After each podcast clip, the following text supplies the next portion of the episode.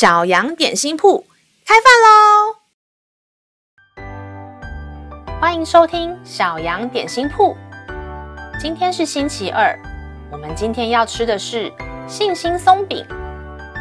神的话能使我们灵命长大，让我们一同来享用这段关于信心的经文吧。今天的经文是在民数记二十三章十九节。神非人，必不至说谎；也非人子，必不知后悔。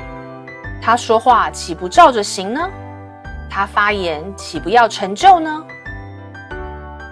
如果一个人常常说谎，或是说话不算话，我们就不敢相信他。我们会宁愿靠自己。也不想请说话不算话的人帮忙。我们不喜欢跟爱说谎的人相处，因为他们不可靠。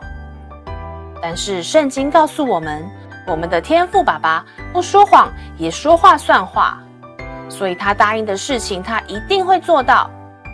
他在圣经上说的每个祝福跟应许，一定会成就。很多时候，我们遇到不顺利的事情，就会埋怨上帝都不听我们的祷告。如果我们了解上帝是爱我们、祝福我们的天赋，我们真的相信他，那我们就不会失去希望，也愿意等候上帝的时间。信心就是还没有发生，我们就先相信神要祝福我们。就算结果跟我们想象的不同，我们也能够相信上帝的道路比我们想要的更美好。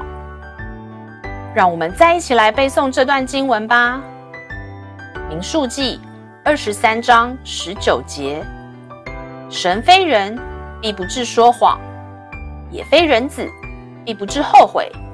他说话岂不照着行呢？他发言岂不要成就呢？